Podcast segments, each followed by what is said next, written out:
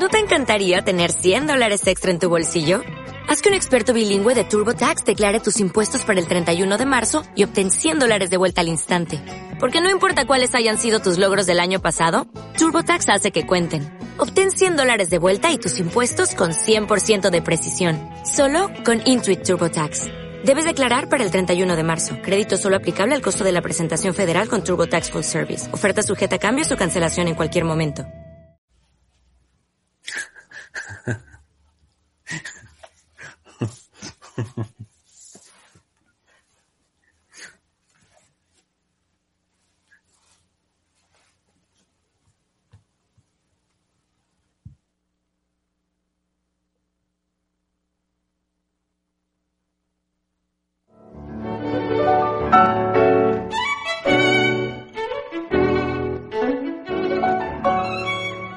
Freudiana Radio, la voz psicoanalítica del mundo.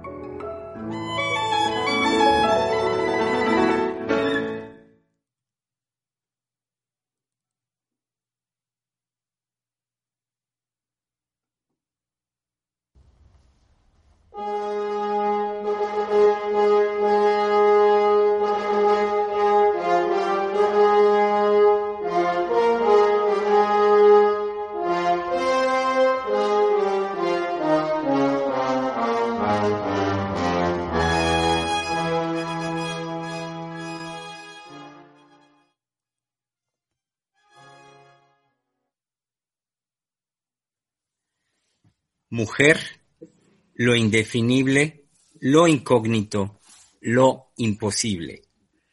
Ese es el tema de nuestra conversación a lo largo de toda esta semana y, em, por supuesto, para la cual les damos una muy, pero muy cordial bienvenida, querido público, este miércoles 19 de mayo, donde, como bien saben, es el espacio, es la oportunidad para eh, donde volvemos a pensar volver a pensar y, eh, sin lugar a dudas, este tema tan eh, intenso, tan importante y, como también lo hemos señalado, relevante en nuestro tiempo. Sean pues bienvenidos, como también bienvenidas hoy en este espacio eh, nuestras colegas, psicoanalistas todas, he aquí presentes.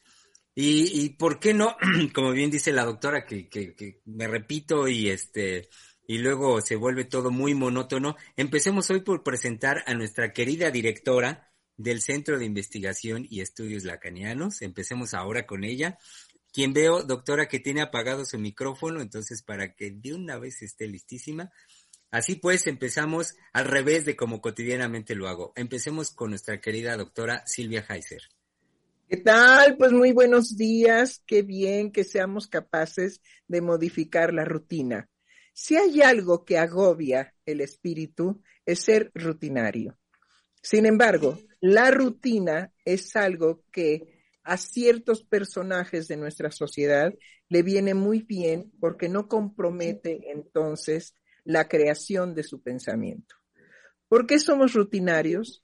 Porque de esa manera tenemos despejado el pensamiento para pensar en una cantidad de idioteces sin sentido, sin razón, sin destino, pero ya no nos ocupamos de qué abriendo los ojos y empezando un nuevo día voy a crear.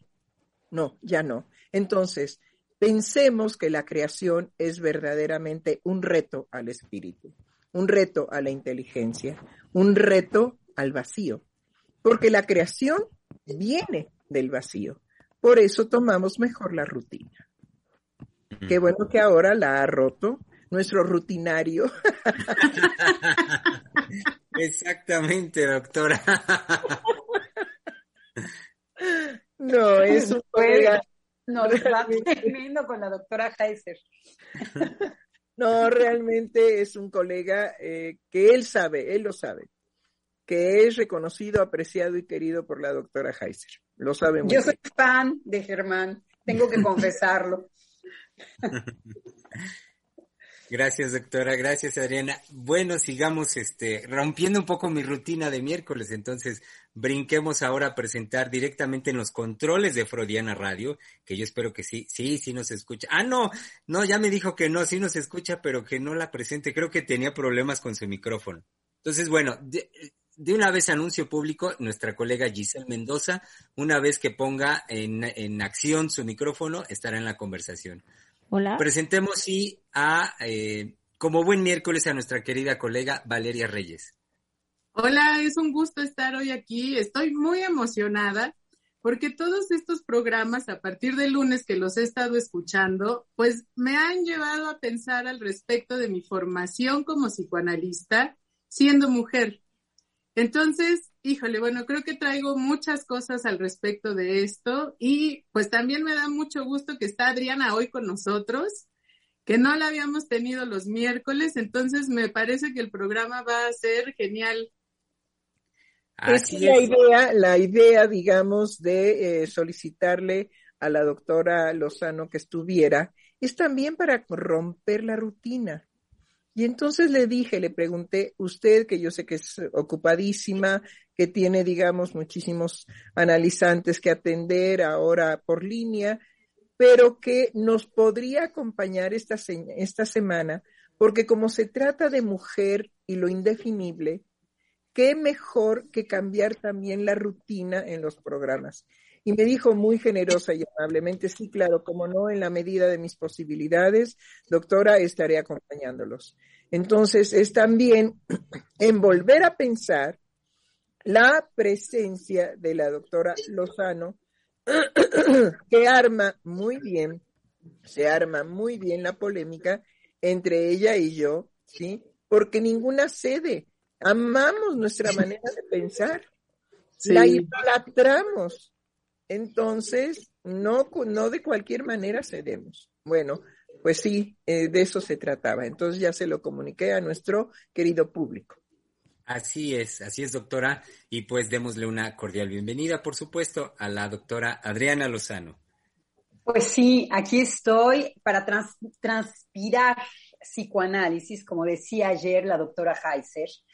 Eh, estaba escuchando la conferencia que tuvo con los españoles para presentar el libro español con respecto a la política eh, lacaniana, uh, ni siquiera lacaniana, la que nos corresponde a nosotros hoy en día, uh, y me hacía sonreír muchísimo porque hay, hay gente que interviene pidiendo tal cual como una licencia, un permiso a Miller, o que Miller les aclare cómo, eh, cómo hablar en público, cómo tener esta posición política con las gentes. Y yo me, me, me sonreía, pensaba muchísimo en la doctora Heiser, porque yo decía, bueno, vaya que tenemos a alguien en México que no pide autorización. Efectivamente, ella dice de manera muy fresca ayer que hay un transpirar el psicoanálisis. Y efectivamente, eh, bueno, la doctora Heiser puede muy cómodamente pasar eh, de, la, de, la, de, la, teoría, porque el psicoanálisis es una experiencia, eh, como tanto ella insiste en decir, una vivencia. Entonces me hacía sonreír, me eh, orgullecerse, me on, ¿cómo se dice? enorgullecía que eh, en México eh, tengamos a alguien que no está buscando licencias o maneras de hablar a, extranjeros o a otras escuelas. Se puede inspirar, puede estar tomada de la mano con respecto a ellos. Pero eh, ahora sí que en el buen sentido, hace mucho tiempo que la doctora Heiser podía tener una palabra política con respecto a México y que ayer, por ejemplo, si queremos ver el avance político de la doctora Heiser, bueno, y me voy a tener que ayudar de Germán, porque la doctora dice algo que, eh, que va a marcar. En el caso de los hombres analistas con los que hablábamos ayer, algo que podríamos dar ejemplo de cómo es la política de la doctora Heiser. Ella decía, y Germán eh, se mostraba preocupado como hoy eh, Valeria nos puede hablar de mi formación como psicoanalista mujer, Germán, no me acuerdo muy bien, pero usted hizo un comentario con respecto a estar preocupado con algo que la doctora había lanzado con cómo los hombres ya no embisten un lugar, em, la palabra no era líder, líder se queda, me parece que muy cortita, pero un lugar en donde el hombre está muy gustoso de poderse hacer seguir, de poder eh, ser un estándar. Es lo que, lo que se me ocurre. Eso es política de la doctora Heiser, eso es una palabra política psicoanalítica en México. Entonces, ¿por qué política? Pues porque nos hace temblar, porque nos pone a producir, porque les habla a todos, eh, porque eh, nadie se la dictó, porque eh, se da perfectamente cuenta de la trascendencia que es poder utilizar un significante que haga camino. Eso es la política psicoanalítica, por supuesto. Entonces, Germán ¿Qué era eh, este señalamiento que la doctora Heiser hacía con respecto a este vacilar hoy de los hombres de ocupar un espacio? ¿Cómo lo dijiste tú en aquella ocasión? Em, quizá ahorita no lo tengo tan claro. Eh, puedo decir lo siguiente, Adriana. Sin lugar a dudas que es un llamado político muy fuerte porque particularmente para nosotros, para los hombres, que tenemos siempre el recurso em, por la línea del pensamiento, la, e, erotizando la posibilidad del pensamiento y en ese sentido también este, vanagloriarnos de conseguir un entendimiento a nivel teórico, solemos tomar esos derroteros y por ahí irnos y dar cuenta aparentemente desde ahí del manejo que tenemos nosotros del psicoanálisis. Entonces, es una política vivencial muy clara de parte de la doctora el hecho de que particularmente a los hombres, eh, digamos, nos quita de inmediato el suelo y cualquier certeza en el sentido de lo que acabo de decir, y entonces el llamado permanente es a que nos juguemos en lo que desde nuestra vivencia podemos y debemos, ese es el llamado ético, crear desde el psicoanálisis, crear desde nuestra vivencia.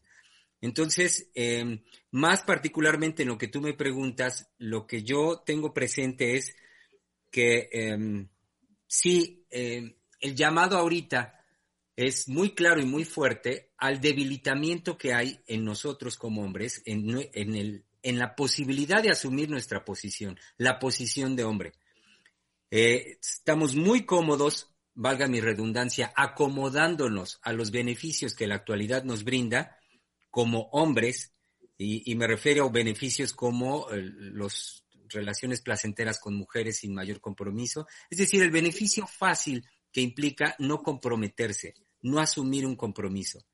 Y el llamado permanente muy fuerte hacia nosotros es justamente eso, asumir un compromiso. Y en ese sentido lo relaciono con la posibilidad para uno de crear, crearnos, crearme un lugar como hombre hoy en día de hecho, vale la pena eh, ubicar al público eh, desde dónde estoy hablando yo. Ayer cuando terminó el programa, y entonces también puedo dar el ejemplo de otra palabra política de la doctora Heiser, y es que eh, terminando el programa se quita la atención de la concentración. Yo, por ejemplo, utilizo muchos pionasmos y se me empobrece el vocabulario. Y a mí me da, me da pena cuando me escucho a veces en el radio, porque, porque el radio exige exige todo esto y porque eh, amamos a la gente que nos escucha. Lo mínimo es tener un eh, compromiso intelectual de calidad con nuestro público. Entonces, eh, termina la atención y empezamos a hablar de los argentinos entre nosotros y los hombres se sueltan. Y yo me volteo y le digo a la doctora Heiser, mírelos, doctora, ahora sí. Se terminó el programa y así los hubiéramos querido escuchar durante el programa. Y la doctora dice, porque no quieren arriesgarse. Es una palabra política.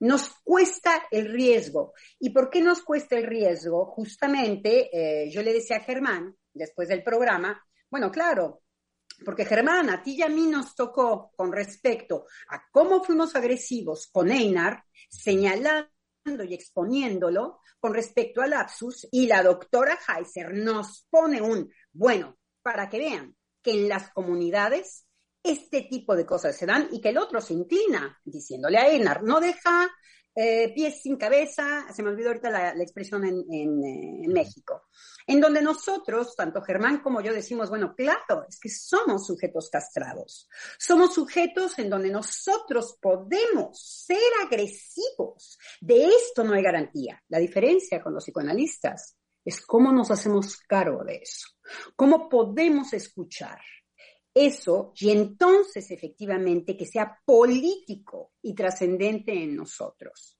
que es lo que eh, la doctora simplemente con ciertos señalamientos eh, dice y puede echar a andar en México. En México, no solamente para nosotros que estamos en formación, eh, sino que México cuenta con eso.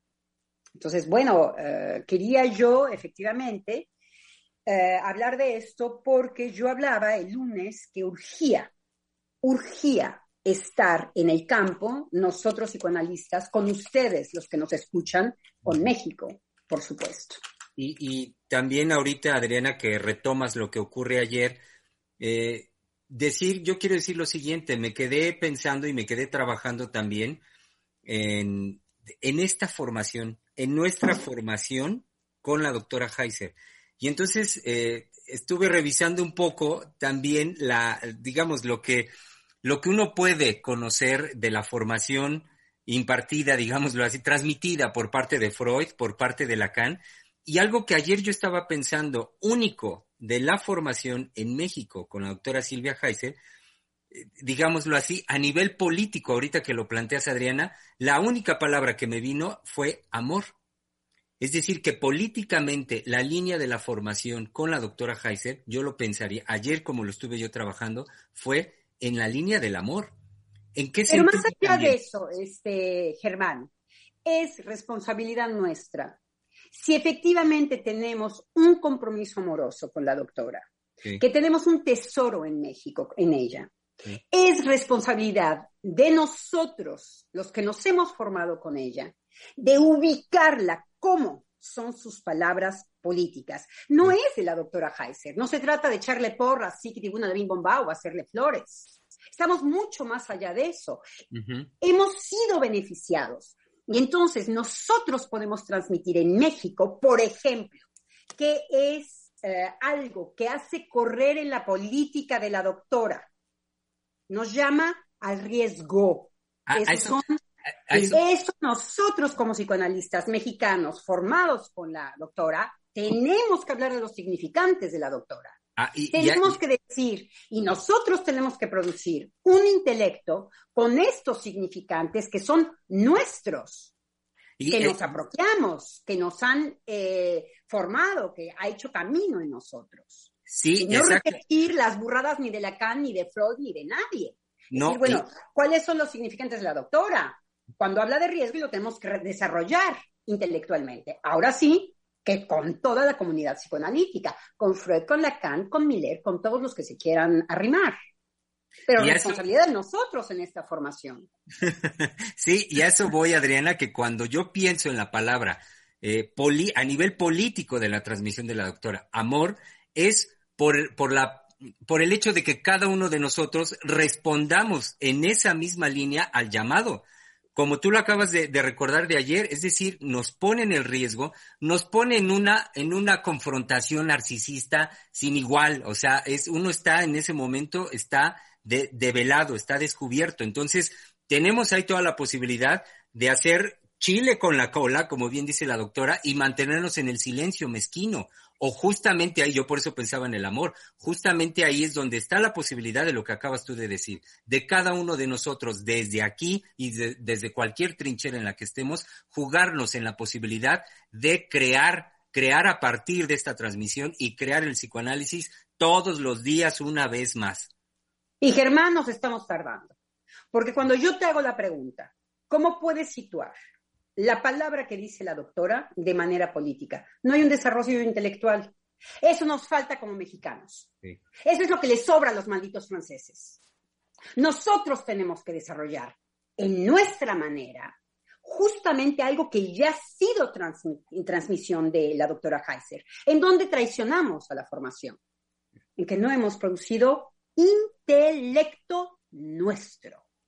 Quiero decir que hoy tendríamos tú, yo y Valeria que poder citar a la doctora con un desarrollo intelectual atrás de nosotros que, que fuera eh, fundamentado en todo y somos incapaces. Seguimos citando a Freud, seguimos citando a Lacan, cuando se está produciendo algo en México. Entonces, ¿qué es lo que se produce? ¿Qué es lo que la doctora produce que es insólito? Eso nos toca a nosotros de organizarlo y decirlo y de apoyarlo en nuestra teoría. Y de que cuando estemos aquí en estos lugares, nosotros podemos decir, insólito de México es lo siguiente. La posición del hombre hoy no está siendo eh, ocupada, y esto es justamente citando a la doctora Heiser, en cuanto a que esto que ella llama como una nueva creación, neocreación, no es asumida por los varones hoy en día. No es asumida. El hombre mexicano de nuestra época cede, a, eh, cede eh, su posición de deja de crear, se ha retirado de ser eh, emblemático. Además, no nos vayamos más lejos para la mujer. Bueno, esa es la enseñanza de la doctora Heiser. Y de ahí podríamos fundamentarlo en el psicoanálisis.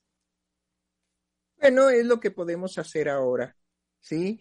Creo que el título del programa, Mujer indefinible, indefinible, no se puede definir a la mujer. Ahora, trascendamos eso. ¿Qué es aquello que lo impide? Lo impide la misma mujer. Ah, bueno, sí, pero ¿de qué manera lo impide? Lo impide a partir de que ella no se representa a ella misma porque encuentra, lo primero que encuentra es una experiencia de vacío, que Freud llamó castración pero que como dice la doctora Lozano, yo voy a tomar sus palabras para exigirme a mí una producción, entonces también intelectual. Es decir, si lo primero que encuentra la mujer cuando se le demanda que se defina, encuentra, digamos, un imposible, encuentra un vacío, y yace de ese vacío una dinámica de ser llenado por otro.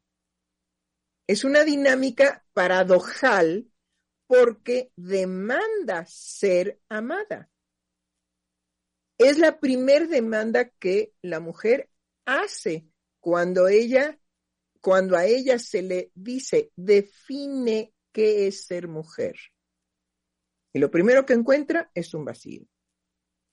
Y entonces, ante ese vacío, la creación que viene de su, de su vacío, es decir, mi definición sería que anhelo, pero eso tiene que ver con el deseo, anhelo ser amada y ser amada por otro.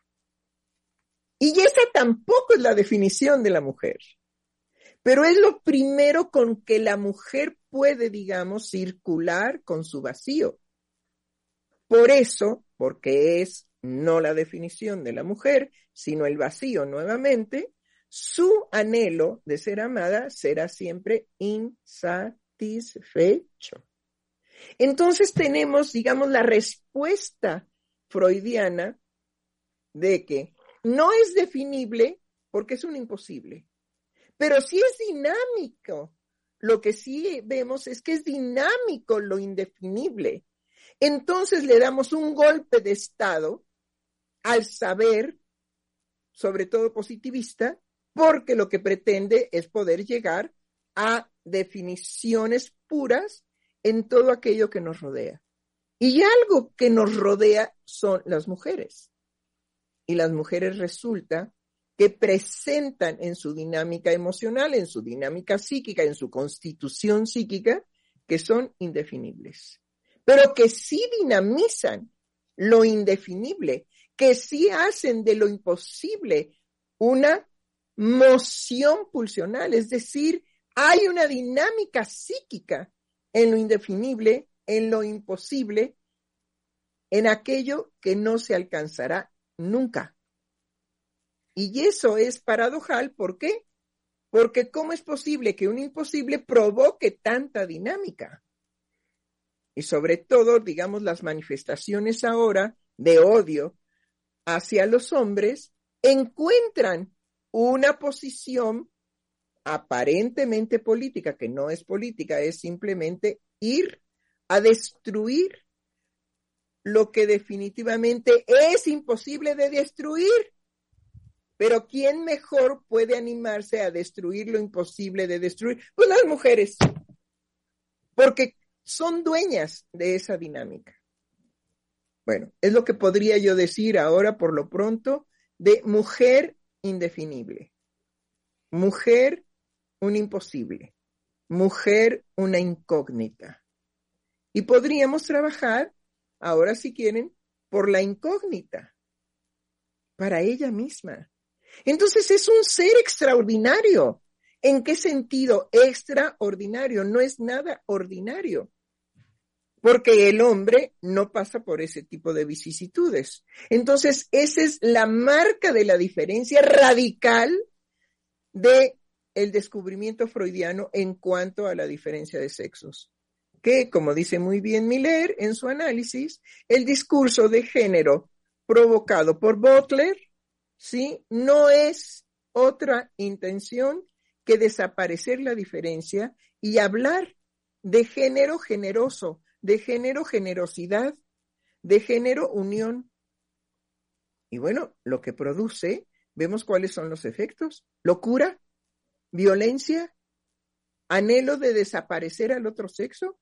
¿Ya santos de qué? Pero esa encomienda se la dan los manipuladores precisamente no ignorantes de cómo se mueve a un grupo de mujeres para que sean las que destruyan por resentimiento al otro sexo. Y me hace pensar, doctora, Valeria quizá, perdón. Sí, em, híjole, bueno, em, me parece que el compromiso es grande, eh, tomando el llamado de Adriana en relación a poder eh, crear intelectualmente un fundamento y tener un discurso desde ahí. Eh, me parece que el compromiso es grande porque sobre todo la mujer, ¿sí? Y, hablo personalmente eh, de mí, no somos educadas ni criadas para ir por ese camino. Es más, generalmente a las mujeres, ¿sí? Lo intelectual no nos interesa. Es en algún momento que eso puede crearse a partir de algo que se gesta en la misma mujer. Pero que si eso no aparece, a la mujer, bueno, Freud lo dice, lo social, lo intelectual, ¿sí? Nunca le llama la atención, no es su campo. Entonces, cuando Adriana eh, eh, nos dice, bueno, nos estamos tardando en hacer una creación intelectual, sí, sí, yo ahí eh, me hago cargo y lo sé, pero también creo que yo puedo responder desde que en mí sí hay un compromiso y un deseo alcanzarlo y que justamente cuando yo hablaba que podía dar cuenta de mi formación desde mujer, eh, desde mi ser mujer y cómo a mí me ha transformado eh, la formación que la doctora a mí me da, yo pensaba en que lo indefinible, lo incógnito y lo imposible forma parte de cómo la doctora, al sostener eso y tener las riendas de eso en la mano, es como nos forman las mujeres. ¿Sí? En el caso de los hombres el llamado es distinto, ya de eso dio cuenta Germán, pero mi vivencia como mujer, que tiene que ver con cómo constantemente nos hace pasar por la castración y sobre todo ese, esa posibilidad de decir, hágase cargo de quién es usted, sabe muy bien usted que lo que eso la habita, lo indefinible, lo incógnito y lo imposible, y que desde ahí la formación es, bueno, una formación genial en el sentido de que sí, yo como mujer puedo padecerlo, puedo llorar, puedo enojarme, puedo hacer una alegría por eso, puedo crear una felicidad inédita, pero sobre todo, creo que la transformación viene en el sentido de poder afrontar la vida y dejar de ser esa víctima, ¿sí? O esa eh, forma femenina de victimizarse y sentirse poca cosa. La paradoja es que esta formación transforma al nivel de que uno puede tener esa disposición de decir, sí, eso no lo he logrado, pero voy para allá y me voy a sostener y lo voy a lograr. ¿Cómo? ¿Quién sabe? Sí, pero lo que tenga que hacer estoy dispuesta. Entonces. Es, increíble lo que dices, Valeria, porque eh, fíjate, tan, tan las mujeres no tenemos algo que nos defina, que mi historia es exactamente em, diferente a la tuya. Y somos mujeres las dos. a mí nunca me interesó ni ser madre ni esposa. Me interesó muchísimo ser amada por los hombres. Eso sí era mi campo por excelencia. Pero en paralelo era lo intelectual. Entonces, ahorita que te estaba escuchando hablar, yo me tardé muchos años, Valeria, muchos años de entender el régimen social, porque yo vivía en una burbuja eh, rodeada de mujeres que se parecían en mi educación, de hombres, por ejemplo, que nunca hacían una sola broma misógina. Yo no escuché hasta Francia, hasta que llegué a trabajar en Francia. Escuché lo que era eso. ¿Hacia dónde voy? Mi interrogación, después de ver cómo estaban eh, la organización eh, social y cómo la mujer era expulsada fuera de los asuntos masculinos, me hice la pregunta de por qué yo como mujer no me había dado cuenta de que, por ejemplo, un valor para la mujer era ser madre. Mm. Y me interrogó de la misma manera. Yo decía, qué curioso, ¿y por qué a mí nunca eh, recordé después en análisis? Y son cosas que yo me interrogué en análisis. Entonces, fíjate cómo la mujer en su construcción no está, eh, no está eh, fijada, pero sí se interroga porque no puede y a veces anhela fijarse, sea de un lado o sea del otro. Yo decía, ¿por qué yo nunca he deseado tener hijos? No es una cuestión que a mí ni me desvele, ni me... Pero entonces, ¿qué se me hacía de manera más radical? Bueno, es que no entro en esa definición, me siento un poco sola. ¿Qué otra cosa? Eh, yo, por ejemplo, eh, yo era de esas mujeres en Francia que en México igual, gracias al lugar en donde yo me desarrollé en México. Yo en México no estuve expuesto a ningún tipo de machismo, estuve expuesta en Europa con los ingleses. Los primeros machos que yo conocí fueron los ingleses y soy mexicana. Entonces, siendo mexicana, parto con otro pie, pero no sin esta dificultad de eh, sentir que, no hay, que no hay grupo. La anécdota que te iba a contar es que yo podía entrar a los bares eh, sin ningún problema y es después que me daba cuenta, y ni siquiera en México, fue en, Inglaterra, fue en Francia, en donde yo senté las, las, las, miradas y entonces me da cuenta que yo era la única mujer. Y decía, mm. ah, quizá les perturba. Pero yo entraba sin esta, eh, lo que se cree de la tradición de las mujeres mexicanas. No la tuve yo y soy más mexicana ni el mole. Sí. ¿Cómo las mujeres no hacemos grupo? Sí, no, para nada. Para nada. Y eh, justamente eh, hace un momento que comentabas al respecto de la política de la doctora Heiser, em, recordé una anécdota con ella. Em, en parte, yo em, dos días a la semana en este momento doy clases en una universidad. Es una universidad eh, que no es, no es pública, es eh, una universidad en donde la población es clase media. Es, eh, son los chicos que no entran a la UNAM, no entran al Politécnico y no logran entrar a la UAM. Y la mayoría son hijos de comerciantes. Entonces, es una universidad de clase media a la que tienen acceso, pero se encuentra ubicada en Coyoacán. Entonces, es gente que aspira a tener acceso a algo de un mejor estatus. Y eh, es una población difícil. Como estudiantes son difíciles porque a la, la mayoría no tiene un interés. Entonces, yo hago una labor como psicoanalista ahí porque me gusta, porque me gusta ir y provocarlos y al menos poderles llevar algo de lo que el psicoanálisis puede aportar.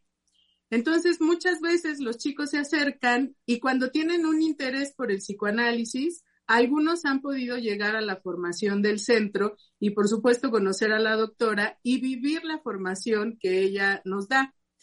Era el caso en que una chica en particular que ya estaba en la formación, eh, le encargan a su grupo la organización de un congreso de estudiantes, en donde ella tenía que buscar ponentes para el congreso y ella me dijo que quería invitar a la doctora, a que la doctora abriera el congreso, era una conferencia magistral. Eh, yo le dije que solamente podía hacer que ella abriera o cerrara precisamente por el nivel de la doctora no podía estar como una invitada cualquiera. Y ella me dijo que sí, que lo iba a conseguir, que quería que estuviera ahí.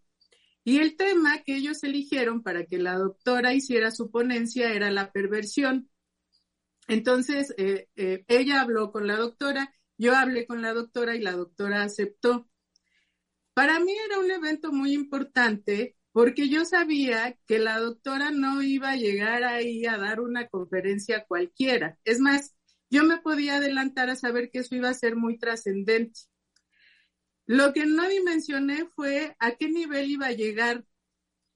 Entonces, desde que llegamos, porque yo llegué acompañando a la doctora e íbamos casi todo el grupo de psicoanalistas acompañándola a la universidad, el auditorio no es más, no es muy grande, pero había un poco más de 100 personas ahí, estudiantes, la mayoría de la universidad, estudiantes de psicología.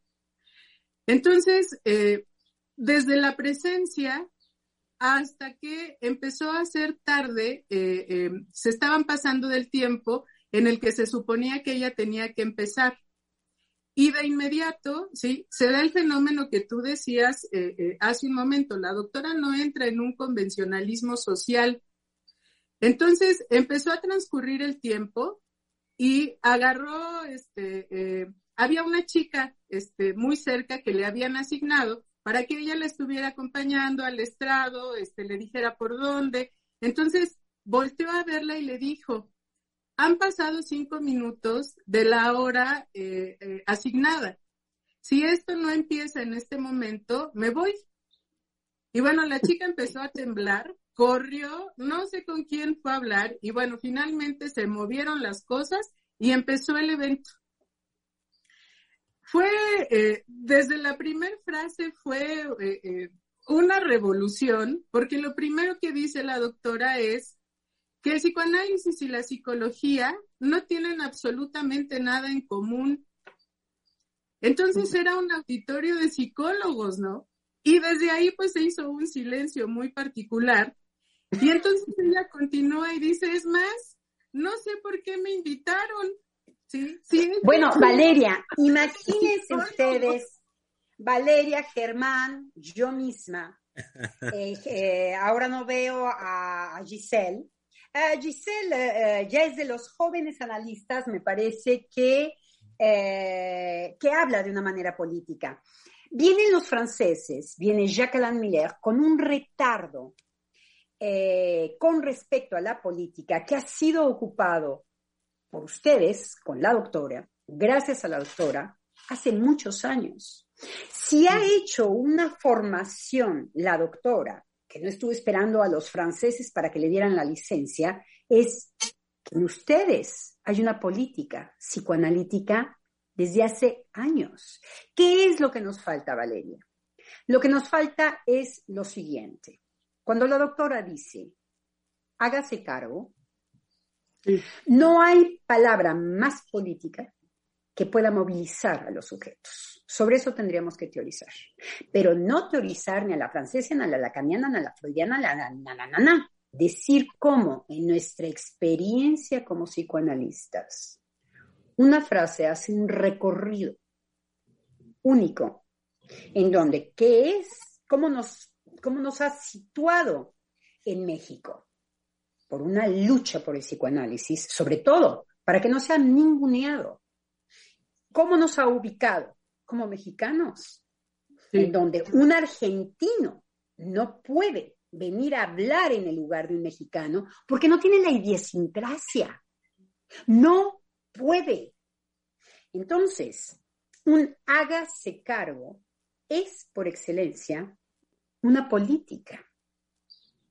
Entonces, a nosotros nos queda hacer honor a esto y apurarnos antes de que efectivamente esta ventaja que nosotros tenemos con un hágase cargo, nosotros no digamos de qué se trata. Una simple palabra, en dónde, eh, hacia dónde eh, apuntó, qué es lo que sucedió en eso, que la moviliza usted. Claro.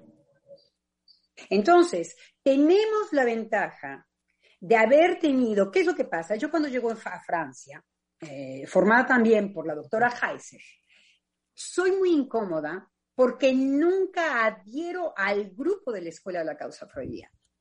Siempre tengo una distancia en donde no estoy pidiendo licencia para que yo transpire, como dice la doctora, el psicoanálisis. Entonces, incómoda, eh, no me pueden poner etiquetas, eh, no me pueden jalar para que yo haga trabajitos eh, para la escuela de la causa. ¿Me explico? Mm. Entonces, con esta integridad política desde Francia y para México, hago el programa de radio. Entonces, de mi lado me toca desarrollar esto de lo que se trata, transpirar el psicoanálisis. Significante de la doctora Heiser. Repito, significante de la doctora Heiser. Para ti, hágase cargo, significante de la doctora Heiser, y es una palabra política. Y en el caso de Germán, que ahora se nos ha olvidado, era esta dificultad de ser parabón para una mujer de la parte de los hombres. La frase se nos olvida, pero fue una frase política que en Germán, ¡bum!, lo manda. Entonces, no eh, es, tenemos una ventaja con respecto a la vida política de los psicoanalistas. Los, los franceses vienen atrás, los argentinos están pidiendo licencia. Eh, luego hay otros que son, siguen siendo amos y quieren hacer escuelitas y entonces desde la escuelita tener el diploma para poder rebuznar el, el eh, psicoanálisis. Otro gran tema de nuestra formación. No rebuznamos el psicoanálisis. No estamos pidiendo que un amo nos venga a decir cómo mover la lengua. Bueno, hay que buscar el significante de la formación de la doctora Heiser que nos moviliza de esta manera. Ese va a ser nuestro trabajo intelectual. Y eso es hacer honor a la doctora. Sí, eh, me parece que en esto que vas diciendo, eh, algo, eh, híjole, pues el hágase cargo es amplio. Y lo que me haces pensar también es en cómo ella siempre nos lleva a hacernos cargo del origen. Hágase cargo de su origen, de dónde viene. Ame su origen, pero también sea capaz de liberarse de él. Claro. ¿Sí? Y desde ahí crear. Entonces, sí, es, es una política. Sí, definitivamente es una. Tenemos años practicándola. Sí. Años. Los francesitos están comenzando con esto.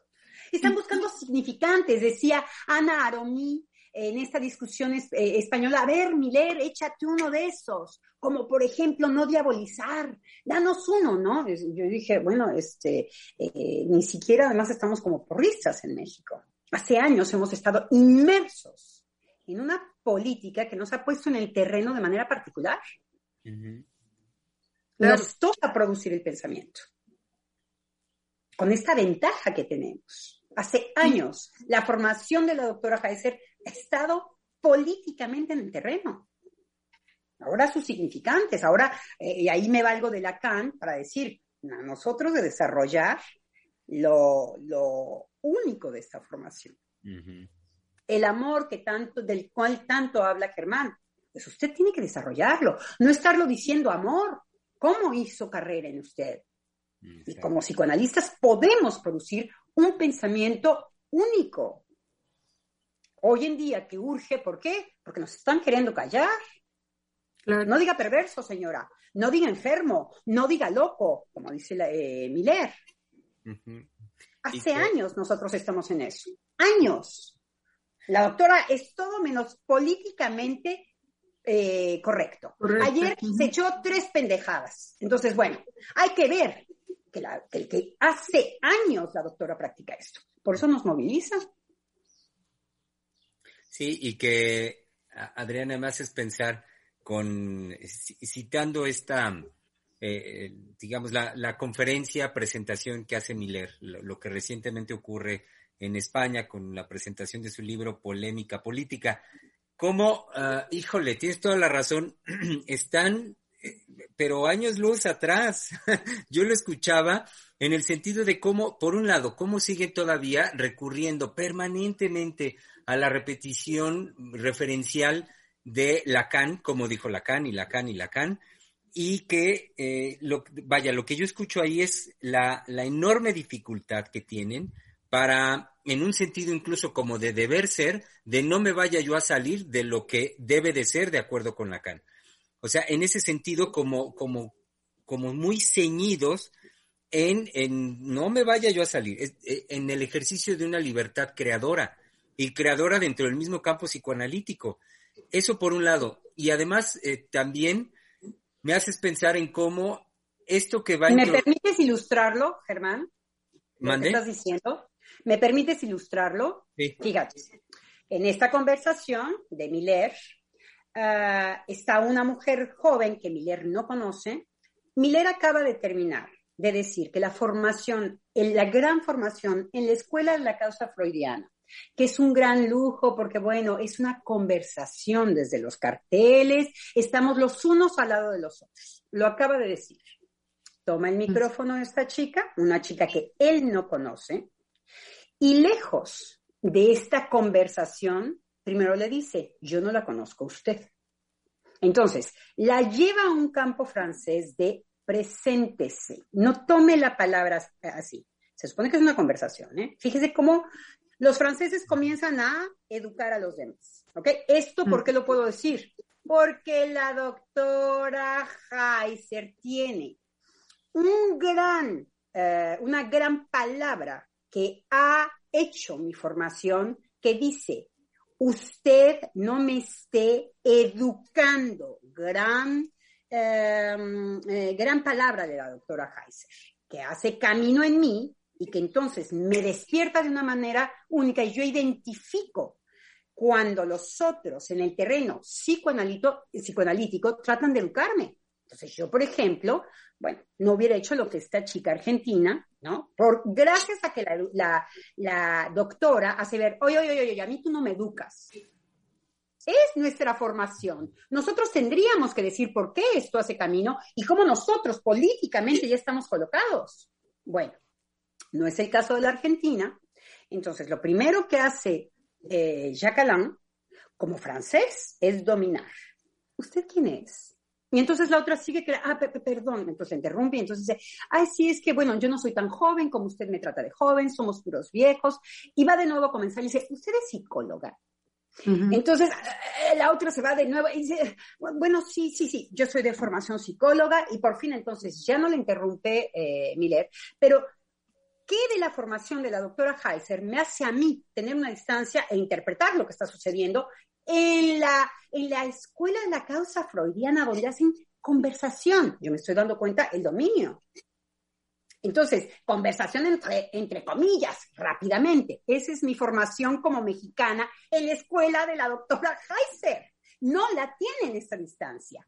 Entonces, finalmente, Miller dice algo que yo digo, hola, la, a mí me hubiera dicho eso y yo formada en la escuela de la doctora Heiser, yo hubiera brincado. Le Así es.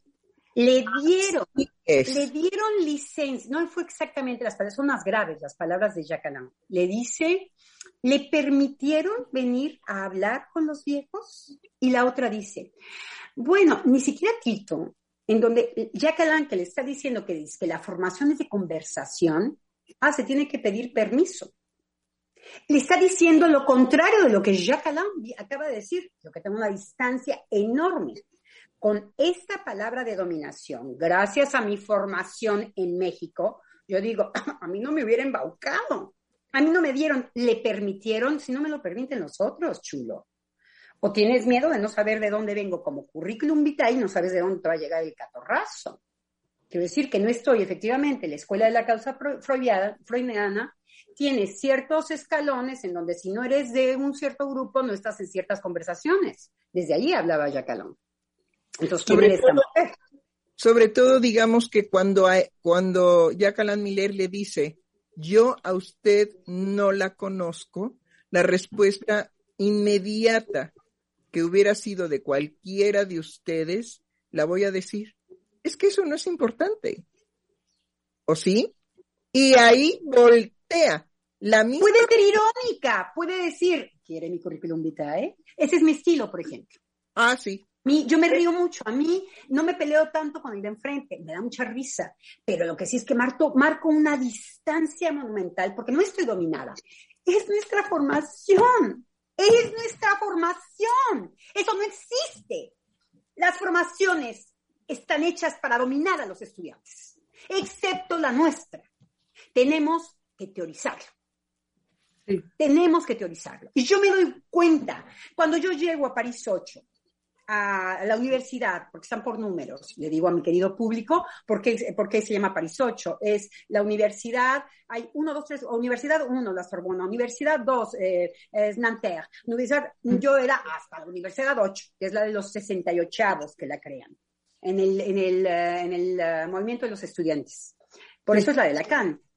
Entonces, en París 8, cuando yo llego, me doy cuenta de la confusión de los psicólogos y de la gran ventaja que yo tengo eh, cuando estoy haciendo la maestría en psicoanálisis, la de Lacan, mm. de la confusión entre que están esperando a que les vomiten la explicación y yo que no estoy esperando que me den explicaciones sobre el psicoanálisis. Transpiramos el psicoanálisis y creo que nuestra formación consiste en eso. Ahora nos toca teorizarlo a nosotros. No lo hemos hecho.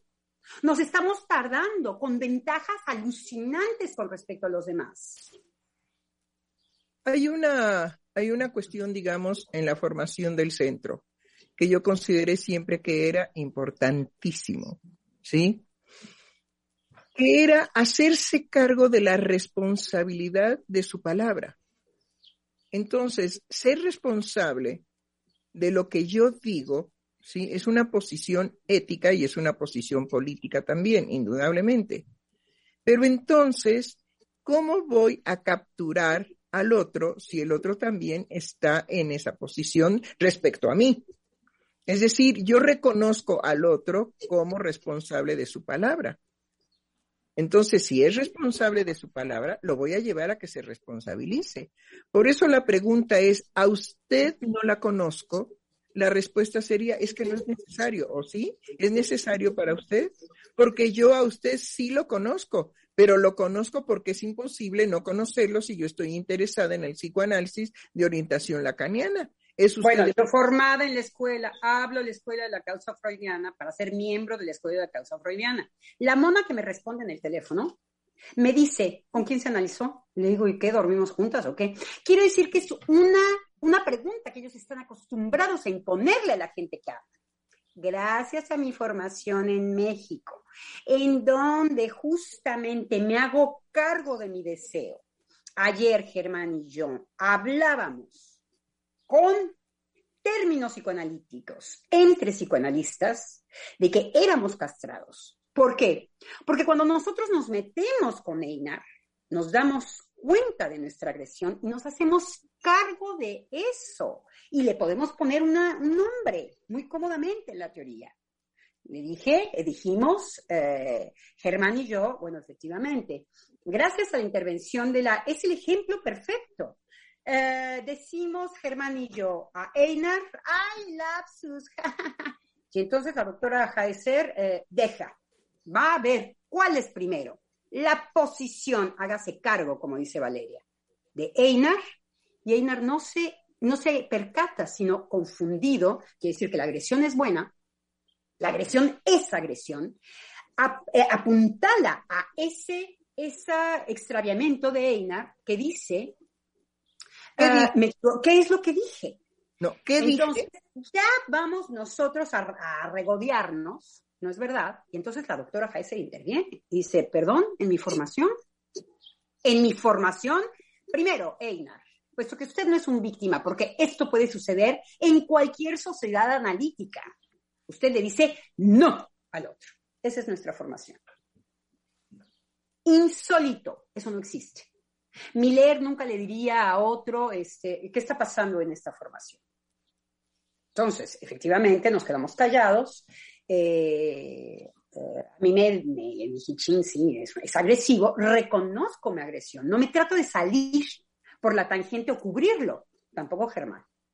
Por eso nos quedamos callados. Y después podemos decir, entre nosotros y con lenguaje analítico, bueno, estamos castrados. Ahí está en donde uno es agresivo. Uno trae su maletita atrás. Pero lo asumimos. Es nuestra formación es nuestra formación. En el radio se escuchó. Bueno, aquí entonces te piden en la escuela de causa freudiana, directo, ¿usted con quién se analizó? Yo le dije, ¿eso es una pregunta indiscreta? ¿A usted quién le da? Pero para que vean cómo hablan desde el hombre del amo, los lacanianos, cuando es Lacan que dio este significado, él dice, el, el significante, el discurso del amo, pues no se diga más, hablan como amos. Entonces, la formación en México para mexicanos, por características mexicanas, gracias a la doctora, ha sido política desde siempre. Tenemos una postura en el campo en donde a mí me preguntan, ¿quién es analista? Yo le digo, ¿y tú cómo te llamas? Porque no sabía que dormíamos juntas, que decir, ya estamos tan íntimas. Luego besito en la boca, ¿o qué? Es mi formación. Sí, bueno, y la otra inmediatamente tuvo que haber caído en la cuenta, ¿sí? De que tú no seguías el protocolo. Por supuesto, ya, eh, claro. Y cuando el francés, eh, el otro no sigue el protocolo, está en falta y no sabe qué hacer. No saben qué hacer, ¿sí? Pero... Al que vi saber qué hacer fue a Jacques Alain. A Jacques Alain Miller, efectivamente, decir, bueno, sí, discúlpeme, eh, me equivoco, eh, efectivamente, eh, es otra discusión en otro momento, etcétera. efectivamente, la mayoría de las gentes de la escuela de la causa siguen al amo. Eh, es como esta chica en la discusión que dice, deme el significante que, con el que vamos a abrir, abrir brecha. Nosotros, con la formación de la doctora, sabemos que tenemos la responsabilidad de hacerlo, de parir chayotes. Sí.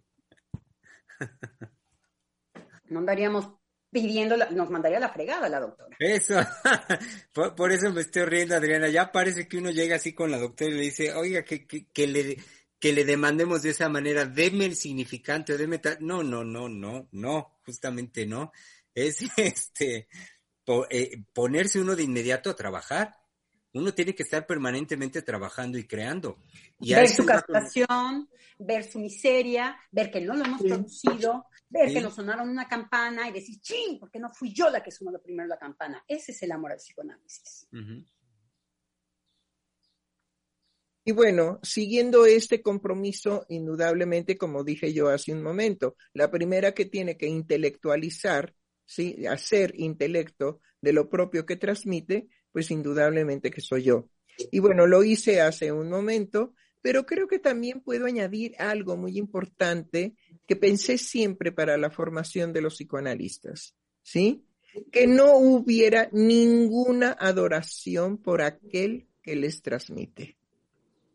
Entonces, tal vez de a veces de manera, pues digo muy fuerte, les hago partícipe de mi castración, ¿sí?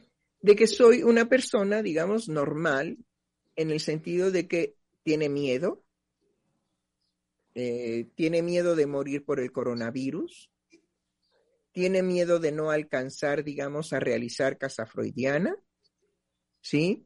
Hay momentos en que definitivamente se puede sentir muy sola, Yo se los dejo ver, se los participo. Ahora, en el momento en que eso es desviado, ah, ya encontré, como lo hace el niño con su madre, ¿no? Ya encontré qué es lo que le falta a la doctora. Ahorita me coloco yo ahí, los vomito. Sí. No solamente les digo, no, no. Giselle, Giselle, Giselle. Hola, hola, ¿sí me escuchan? Es que, ah, eh, bueno, primero me disculpo por, por estar tarde. Este, he tenido una serie de diligencias eh, afectivas que resolver. Y, eh, pero ya estoy aquí y ciertamente tuve la oportunidad de escucharlos hace un momento al respecto de la cuestión política y como una creación política eh, por parte de la doctora Heiser, y ahí voy a entrar, discúlpeme doctora Heiser porque acaba de decir que está castrada, pero bueno, ahí voy a decir, digamos, una de las cosas eh, que, me, que, me, que me despertó el espíritu al escuchar a la doctora Lozano y a la doctora Valeria hablar al respecto de nuestra formación y tiene que ver con, eh, con esta idea que iba desarrollando Adriana al respecto de el hágase cargo como una este como una política. Si no bien eh, sí ok ya me asintió de que era que sí era así.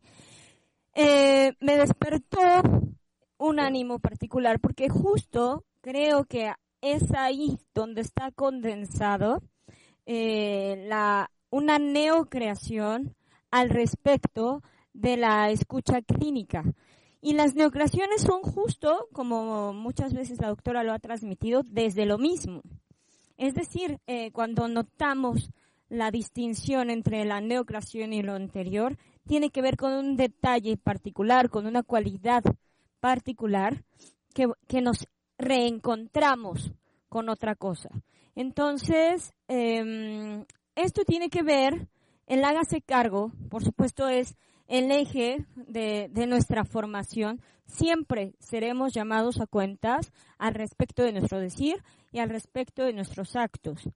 Simultáneamente, lo que quería decir es que tiene la condensación, digamos, de lo profundo de, del tratamiento analítico, y digo tratamiento, pero lo profundo del psicoanálisis, en la condensación de todo lo que es el psicoanálisis en transmisión, principalmente en clínica, tiene la condensación de un tiempo que, que la doctora Heiser hace presente en la, en la primera oportunidad que tiene enfrente a un sujeto que habla. Entonces, digamos, lo que se va a sostener permanentemente es hágase cargo, hágase cargo, hágase cargo de lo suyo finalmente, de, de una manera amorosa y lo pensaba, digamos, en la, en la dimensión política, pues es justamente, eh, me parece que la trascendencia o parte de la trascendencia del descubrimiento freudiano es la experiencia de hacerse cargo de su propia producción este, psíquica, perdón, clínica también, eh, de la propia producción eh, psíquica del, propio Freud.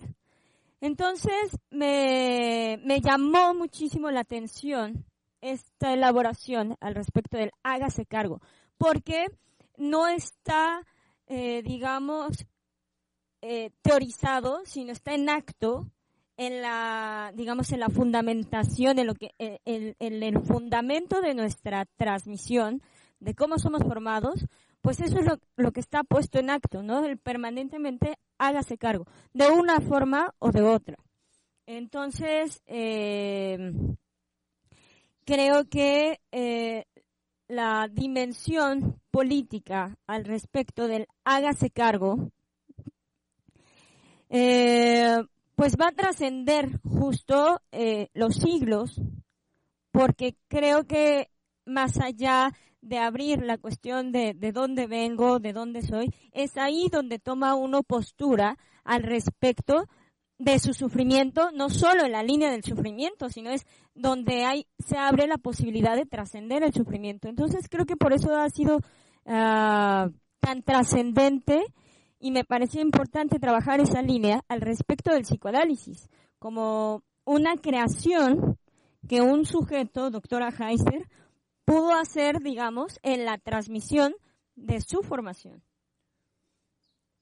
Y me parece que, bueno, eso es teoría. Todo lo que acaba de decir eh, Giselle es eh, creador de teoría. Todo lo fundamentó. Es bastante alucinante. Eh, em, me parece que hay algo que hay que señalar. en nuestra formación hay un no embromarse. Cuando la doctora nos dice, por ejemplo, nos está narrando de manera muy coloquial las cosas y dice, ahora cuando una persona desvía lo que yo digo, cuando yo me confío en, eh, que me siento triste, en que me siento sola, simplemente para las gentes que nos hemos formado en el centro, que ella utilice la palabra desvío, es justamente que a diferencia de todos estos discursos, cursos tan pesados, tan rolleros, tan que no nos dicen absolutamente nada, no siendo menos complicados. Vienen a, aclarar, hacer su recorrido debido, ¿sí? Eh, los franceses les gusta decir un, un buen decir, un bien decir. Eso es el bien decir.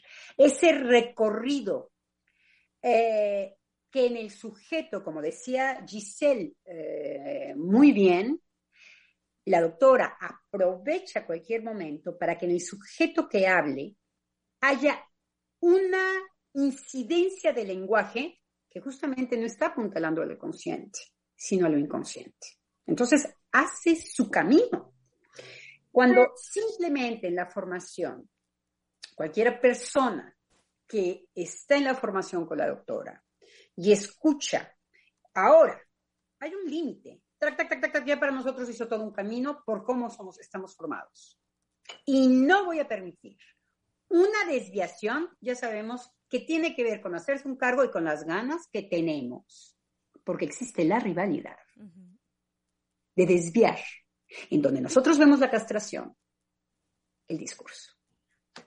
Entonces, ¿Cómo estamos formados en México con la doctora Heiser? Yo no conozco otra formación. Aquí estoy, aquí veo ingleses, italianos. Hay algunos belgas que pueden tener estos sesgos, algunos italianos que pueden tener el sesgo, pero no han hecho formaciones, como la doctora.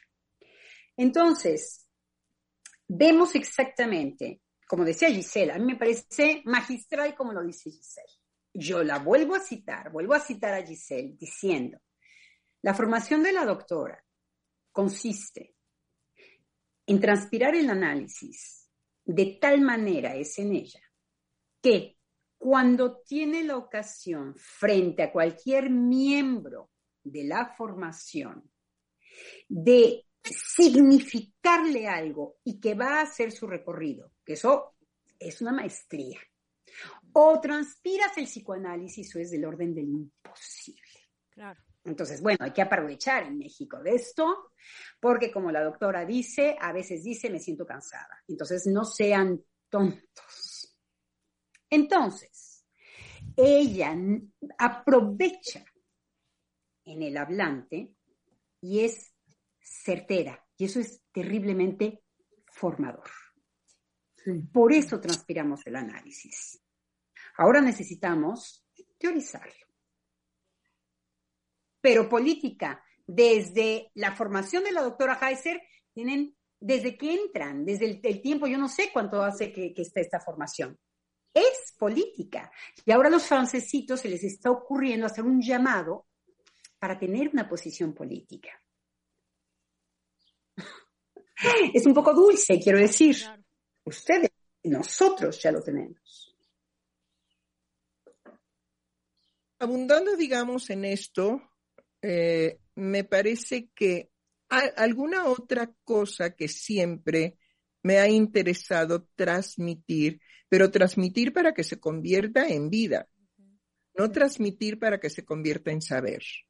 Entonces, creo que de lo que yo me vigilo a mí misma es que mi transmisión en cuanto a lo teórico se haga vida en el otro, no se convierta nada más en un saber. Porque el saber que yo les propongo que tengan es lo que ellos pueden crear. Ellos pueden crear un saber propio. No necesitan mi saber. Por eso está estrictamente prohibido, sin que lo diga yo así, que a mí me, me repitan. Son, muy cuidadosos, son sumamente cuidadosos. Porque en el momento en que empiezan con que la doctora Heiser dijo, sí, sí, sí, pero usted qué hizo de eso? No se cubra con lo que yo digo. ¿Usted qué hizo con eso? ¿Cómo trascendió en usted? Porque si no, usted misma hace o usted mismo hace palabra vana, transmisión vana de lo que yo hago, si en usted, ¿sí? No lo, no lo transforma, pero además el poder de la, de la palabra tiene que ser la transformación inmediata como en el caso en que Miller le dice a esta chica, yo a usted no la conozco. Ahí la, la atraviesa, la atraviesa porque el imaginario yoico de los que están ahí frente a Miller es de veneración. Entonces, si, si la Argentina esta está también en el estado de veneración, y el otro dice, bueno, ¿y usted quién es, eh? No tan groseramente, pero le dice, yo a usted no la conozco. Además se puso coqueto, no sé si nadie se dio cuenta. No, como no, Valerio y los ojitos, se empezó a tapar la nariz, que se le salían los pelitos, y entonces con los otros que conoce así hasta los enseñaba. Cuando entró la mujer guapa, hay que decir que era una mujer, eh, no es mi estilo, pero es una mujer eh, muy distinguida, una blanca con ojos azules, eh, que no tiene una mancha en la cara, ¿no? Con un cabello así esponjoso, una mujer guapa, que cuando entra uno dice, ah, bueno, esta se sale del montón. Y Mile, pues ni digamos. Entonces hasta escuché, hacía así con sus, empezó a hacer así, sabiendo que tiene los pelos en la nariz, empezó a hacer. Ah, perdón, los radioescuchas no ven. Empezó a taparse los orificios de la nariz con el dedo índice. Entonces era un encanto. A mí eso me gusta verlo, a mí eso me hace atractivo el personaje de, de Jacqueline Miller. Eh, pero justamente cuando se le mete distancia, se ve, ya hay ciertas cosas del semblante que caen. Y decir, bueno, es el primero que está diciendo conversación y es el primero que pide currículum quizá coquetón y lo que sea, pero finalmente el sistema quizás es más fuerte para un francés que nada. Quizás yo soy mexicana, entonces no sé si al francés le gana siempre estarle dando la varita al otro de la educación. A nosotros como hay una, cosa es algo que, nos juega. Pero hay una cosa, claro, hay una cosa que hay que decir de los franceses, ¿sí? La revolución francesa se hizo, pero la monarquía sigue viviendo. Entonces, cuando Miller le dice, yo a usted no la conozco, ¿sí? Es en función de que nadie se podía presentar al rey sin haber sido presentado. Claro. Mm. Eso y es. un poco entonces ah, te voy a enseñar de la educación. No, el que yo como formada en México, yo digo, yo este, muy rápidamente interpreto la palabra de Miller.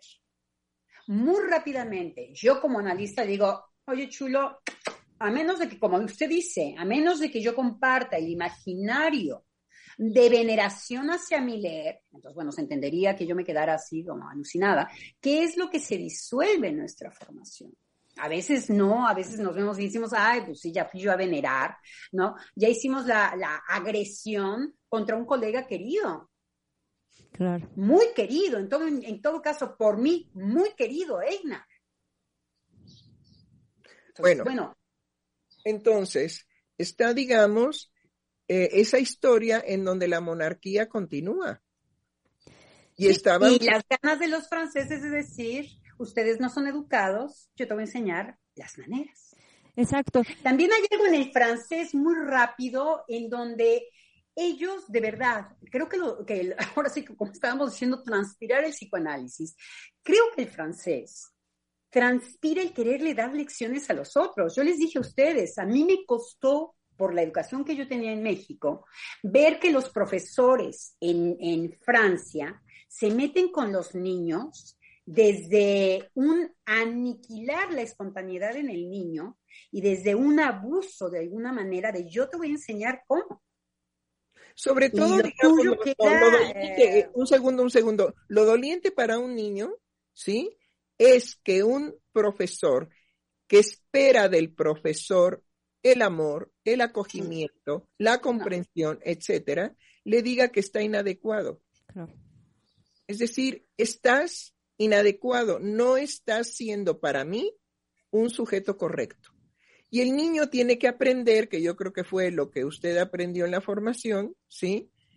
El niño tiene que aprender es, no estoy para, eh, este, ¿cómo se llama? Mm, completarte, ni agradecerte, ni ser simpático para ti. No estoy para eso, yo no nací para eso, para estar gratificándote. Entonces, si estoy inadecuado, estoy inadecuado para ti, pero no estoy inadecuado para mí. Y justo en la presentación de la que están hablando del libro de polémica política, pues también plantean una polémica política ajustada a ciertas este nivel de preguntas que se le hacen a Miller. No hay, eh, digamos, cosa más tremenda que en la presentación de un libro que el título es tan llamativo a la polemización, no haya en vivo una polemización, sino un formato de pregúntale a Miller. No, y me hiciste pensar en otra cosa y acabas de hacer una frase de lapidaria, ¿se dice? Lapidaria. Lapidaria. Lapidaria. Acabas de decir polémica política ajustada.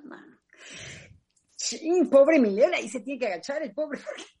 Quiero decir, de hecho, con Germán comentábamos eh, ayer o antier, poco importa, eh, que cuando Palomera, uno de los eh, psicoanalistas más viejos, además de, en España, él es madrileño, si no me equivoco, lleva la discusión, por un lado, Miller muy rápidamente ajusta, como dice Giselle, ajusta la disque polémica, pues que no, una polémica es contradictorio ajustar una polémica. Ese es el chiste, por eso dije, ay, uy, ya, lo que dijo Giselle ya marca de qué va la cosa. Ajustar, no puedes ajustar una polémica.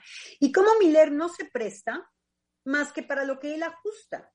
Entonces le contesta Palomero, bueno, eh, esta cuestión, ¿de qué era, eh, Germán, tú te acuerdas? Yo me acuerdo de qué cuestión contestó, pero... Sí, sí el Miller, eh, Palomera lo que hace referencia es al concepto que Miller va proponiendo en el texto, que es realismo desoxidante. Eso. por ahí eh, Palomera eh, arma, digamos, un poco su, su argumento, lo, lo que le despertó. Y al respecto de ese concepto, bueno, una vez que Palomera termina eh, su, su, disertación y hace su pregunta, Miller, en cuanto toma la palabra, pues en pocas palabras, hace un lado y le dice, bueno, no quiero desarrollar, no iba tanto por desarrollar este concepto de realismo eh, desoxidante, sino más bien de lo que quiero hablar es de política. Y entonces, entonces como, dice, como dice Gisela. Finalmente, entonces, no hay preguntas. Miller nada más viene ahora. Bueno, Miller no conversa. No. Sí, no, no conversa. ¿Sí? Es decir, eh, se sienta en el sillón para la adoración, sinceramente, para la adoración. Y entonces es muy condescendiente. Vuelvo a pensar que tanto tú como Misael y como Valeria encontraron una coquetería. Yo no la encuentro. Por favor, guíenme. ¿En qué Miller es coqueto con la Argentina? Eh, bueno, lo que pasa es que no es evidente. Eh, sonrió, eh, la, toda la actitud cambió en, dulzura, mucha dulzura de la parte de Miller. Eh, se empezó a cubrir la nariz. Em, porque le salen los pelos, hay que decirles al, auditorio que se le salen los pelos por la nariz, se empezó por porque nos estaba casi enseñando a todos los que no le interesamos aquí como coquetos, bueno, hasta nos enseña los pelos, ¿no? Y eh, con ella le dice, no la conozco. Toda la manera de hablar, el, el, brillo del ojo, él se inclinó hacia la izquierda de la pantalla. Dice, ¿usted quién es? Eh, bueno, si se alborotó, fíjese, eh, yo acá en Francia lo vi y, Valeria y Isabel de México, es alucinante. Y eh, sí, la güera le gustó, la güerita, la güerita está bonita. Entonces cambió. Después ya no. Cuando lo aburrió, cuando al final, eh, esas ya son especulaciones mías. Estoy segura que cuando la vio se le brilló el ojo, ay, joven, hasta la trató de joven, y ella le decía, yo no soy tan joven. Y el otro la vio joven, guapa y güera. y al final, ah, era un poco aburrida esta chica, desgraciadamente, a mí me costó escucharla. Em, le dijo un cuestionamiento muy interesante que también Miller no entró en la polémica, volvió a ajustar, como dice Giselle, el, eh, el comentario. Ah, como líder lo entiendo, ¿eh? yo no lo critico en el sentido de que él va impulsando una lucha. Está muy bien. Ah, con nosotros no funcionaría de la misma manera en la formación de la doctora Heiser no nos pueden hacer porristas eh, o, que nos ajustemos. Nunca, ya, una vez formados con la doctora Heiser, ya, ya, ya no le dicen a uno, ¿usted con quién se analiza y tú qué? ¿Nos conocemos o qué? Ya no nos hablan así, ya no nos tutean tan, tan, tan rápidamente, ¿no? Sobre eh, todo que ya no nos, eh, no nos tocan tan rápidamente, ¿sí? En la falta. Es decir, mi falta no está a tu servicio, ¿eh? École. Mi falta no, tú no vas a hacer de mi falta lo a ver, apunto, porque como nos toca a nosotros eh, desarrollar, apunto lo que acaba de decir la doctora. Sí, mi falta. Exactamente. Mi falta no está a tu servicio, ¿eh? ¿Sí? Por si no lo sabes, es mía. Entonces ya al final, cuando, cuando la güera habla y que le dice, la güera en donde cuestionaba a Miller, le decía que, como, dijo ella, que no dijo eficacia, es que tengo mis apuntes, pero no se los traje. Yo venía más bien con este ánimo de decir, tenemos en México, con la doctora Heiser, algo inédito, tenemos que impulsarlo, tenemos una responsabilidad eh, muy grande con este avance, gracias a la doctora Heiser, gracias a Miller, hasta le puedo poner un nombre, siempre hemos sido gente de terreno y transpirado el, psicoanálisis. Eso es, lo que, eso es lo que Miller le llama política. Eh, hemos siempre sido esto. Vamos eh, luchando con convicción porque efectivamente tenemos comprometido en esto que dice eh, Valeria. Eh, ¿Cómo es lo que a ti te, te marca, Valeria? Háganse cargo. Exactamente, ¿no? ¿Cómo? Eh, yo tenía esta urgencia de hablar, de hablar de esto, entonces por esto no, no traigo las citas, pero la güera, como decimos en México, lo cuestionaba diciéndole qué tan eficaz puede ser que los psicoanalistas nos movilicemos en cuerpo y alma en el territorio político, a lo cual no contestó. Ahora, Miller me parece que le contesta de manera muy dulce diciendo, solamente usted no se da cuenta de la, cómo es importante que los psicoanalistas, ahora que nos están diciendo, cállate, hablemos. Eso es político. Entonces, quizás sí le dio una respuesta, finalmente siendo dulce con la güera. No, no la decapitó, Miller es capaz de decapitar a la que tiene enfrente. Pero era la güera, era nueva, no había que ingerirla. Pero al final ya más aburrido Miller. Cuando entra Aromi, que es súper histérica, alegre, ta, ta, ta, se ve ya divertido, Miller. Entonces vemos que Aromi mete este otro ritmo que a Miller también le hace mucha gracia. Y que bueno, la güera no había, la güera finalmente muy escolástica y muy pesada, inclusive con su, con su cuestionamiento a Miller. Era una pena, ¿no? Para que vean los estilos, ella misma, la güera, hablaba de estilo. ¿Con qué estilo decía los psicoanalistas? Le preguntan a Miller, perdónenme, me tengo que callar porque estoy muy emocionada. Entonces, paso la palabra. Eh, y tomo la palabra de inmediato, Adriana, porque tengo además que anunciar que estamos a unos cuantos minutos ya de terminar la emisión del día de hoy. Eh, no sin antes dar lectura de los comentarios que recibimos. Yo nada más tengo que avisar que tengo que salir disparada a la, este, al trabajo en casa freudiana, ¿sí? Y otra persona que tiene que salir disparada es Giselle, porque tiene un compromiso, como ella lo dijo, este, afectivo, que cumplir y tiene que estar en un lugar a las dos de la tarde. Entonces, como que de corrido nos vamos a los comentarios, ajá, y córrale. Muy bien. Graciela Gutiérrez, Graciela Gutiérrez dice, qué vibrante, es una llamarada, se siente un tumbo en el corazón. Y sí, como una vez lo dije y ahora también, gracias a ustedes yo conocí al psicoanálisis y eso aún eh, es presente. Yo me salí de la formación porque necesitaba escuchar mi propia voz. Pero eso que aún está presente en mí a través de las palabras de Ciel me sigue dando línea. Yo no soy psicoanalista, pero mi vida sin el psicoanálisis simplemente no sé. Rafael Cetroc nos dice, muy buenos días a todos. Yo podría pensar que solo hay una falta aparente de política en México, o si definitivamente no la hay, entonces es todavía más sorprendente cómo México puede sostenerse en pie en una carencia absoluta de política o de políticos aunque yo más bien apostaría a que hay otro tipo de política o prácticas en la que se desenvuelve el espíritu mexicano que no es la política de los estrados o los libros, que es un ejercicio y política típicamente de hombres.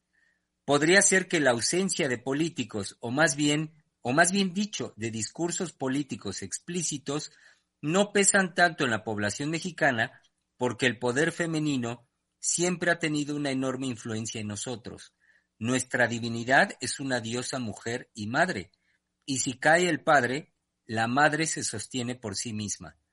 Los mexicanos, para citar a la doctora Heiser, nunca fuimos conquistados, porque nuestro gran amor a la madre nos puede hacer que nos valga madres lo que nos quieran imponer.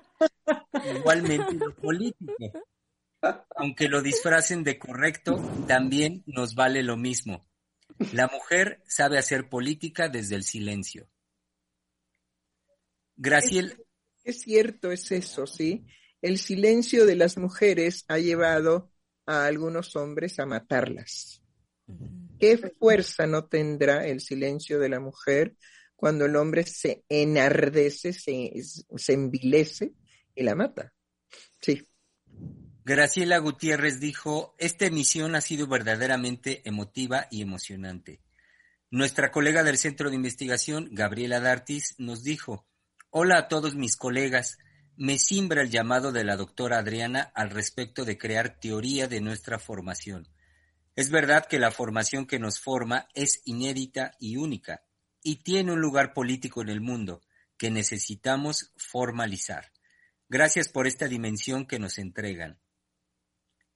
Eh, Rosa Hernández nos dice, buena tarde, la formación internacional sostenida por la doctora Silvia Heiser en Ciel es única en lo particular de cómo eh, inmerse a quien demanda ser psicoanalista y es una línea de juéguese, sostenga su decir, no repita, no se trata de adorar. El saber tiene su lugar, pero un psicoanalista siempre está castrado y en, un, y en una constante creación. Un psicoanalista no está a merced de lo social. En la clínica no socializamos y mucho de lo que uno puede vivir en la propia experiencia psicoanalítica, al escuchar la conferencia de Miller el pasado 2 eh, de mayo, puso ella, fue trascendente dimensionar el nivel de la formación en Ciel y tan alta talla para sostenerse como psicoanalista en cualquier parte del mundo siempre nos lleva como psicoanalistas a hacer vida de nuestra propia experiencia psicoanalítica.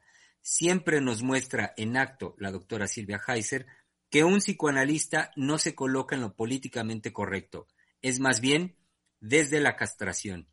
Gracias por tanto, doctora Silvia Heiser. Galicia Moctezuma, saludos a todos y agradecida con la doctora Silvia porque desde hace muchos años la escucho y me da gusto que abrieran este espacio. grababa sus programas y eh, repetía en CD sus conferencias. Y el último mensaje eh, llegó por parte de Patricia Ramírez que dice, perdón la pregunta, ¿se puede volver a ver esta conferencia de Miller en algún lado? Sí, cómo no. Ahí está, uh, sí.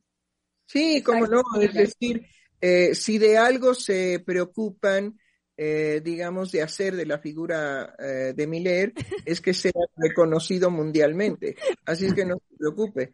Va a pasar por todos los medios habidos y por haber Sí, y sobre todo hay que decir también que la mayoría de la fuerza del psicoanálisis de orientación lacaniana es hispanohablante. La fuerza está en los hispanohablantes. Entonces, los franceses han sido muy abusados en analizar en español a mucha gente, en venir a México y dar su seminario en español, se esfuerzan en, en esa postura entonces se hacen muy cercanos a los mexicanos por lo menos, a los colombianos, a los chilenos, a los argentinos, en fin, porque la lengua une, definitivamente. ¿Qué pasa cuando un chino nos habla? Lo vemos raro. De hecho, la interpretación es diferente. Ah, sí, eh, radicalmente. Es decir, ¿por qué estamos al tanto? Oigan, córranle, porque ya son 20 para Muy bien. a la Giselle se tiene que ir. Bueno, entonces, rúbrica, nos vemos, besitos para todos. Este, nada más quiero decir, doctora Lozano, me deja usted un compromiso de vida enorme. Yo creo que voy a tener que vivir muchos años más. Sí, sí. Porque definitivamente tengo que teorizar lo que he teorizado de mi vida, es decir... Y nosotros será nuestra obra amorosa, si usted, eso. Mi vida es la teoría viviente. Sí. exactamente. Noto. Chao, querida Lozano. hasta el mañana. Y hasta mañana.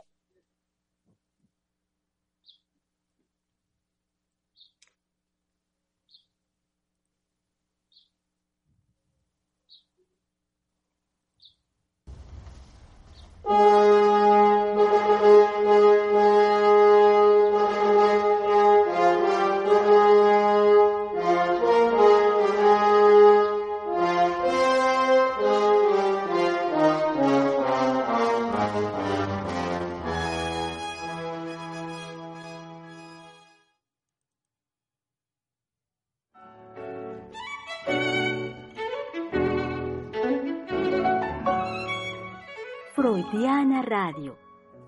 psicoanalítica del mundo.